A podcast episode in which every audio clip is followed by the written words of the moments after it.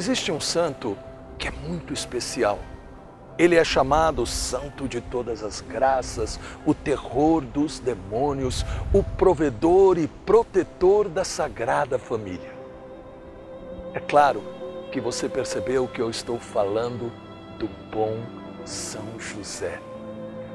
Nós não sabemos muita coisa sobre ele, mas um pouco nos mostra o segredo da sua força espiritual que nós também temos que aprender a praticar.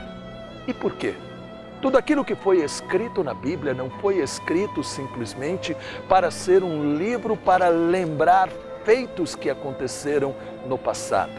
Mas estes feitos no passado, Deus quis guardá-los para que nós aprendêssemos a fazer o mesmo.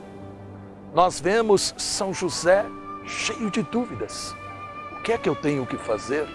Maria está grávida, o filho não é meu. Mas ele era um homem de oração. Com certeza pediu a Deus que lhe desse uma resposta. E o que é que aconteceu? Em sonho, um anjo explicou quem era aquela criança o que é que aconteceu depois de ele ouvir a palavra? Aqui em Mateus, no capítulo 1, versículo 24, nós lemos: Despertando, José fez como o anjo do Senhor lhe havia mandado e recebeu em sua casa sua esposa. O que é que acontece quando uma pessoa desperta? Ela se levanta. E é isto que hoje você tem que fazer. Levante-se das impossibilidades, das dúvidas, dos medos e inseguranças. Você está ouvindo a palavra de Deus, que quer encorajar você.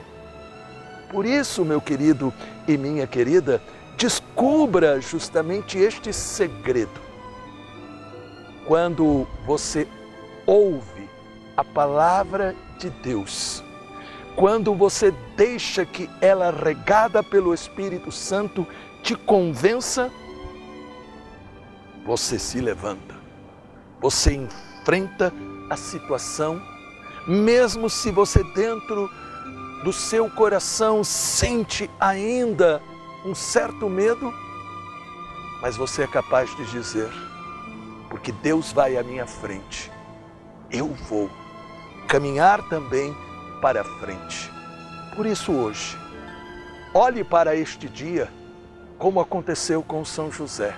Ele se levantou e ele com certeza disse: O Senhor está comigo e eu não vou perder tempo reclamando, ficando amargo, triste, desanimado, mas eu vou fazer o que ele me disse.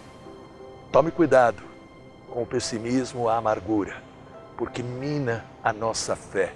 É uma armadilha sutil do demônio. Quem vive sempre reclamando de tudo e de todos se perde. Mas você é uma pessoa especial, porque você está ouvindo a palavra. Eu estendo as minhas mãos e eu peço, ó Deus, a mesma força que destes a São José, que foi a força do Espírito Santo, dai a estas pessoas para que este seja um dia de bênçãos. Amém.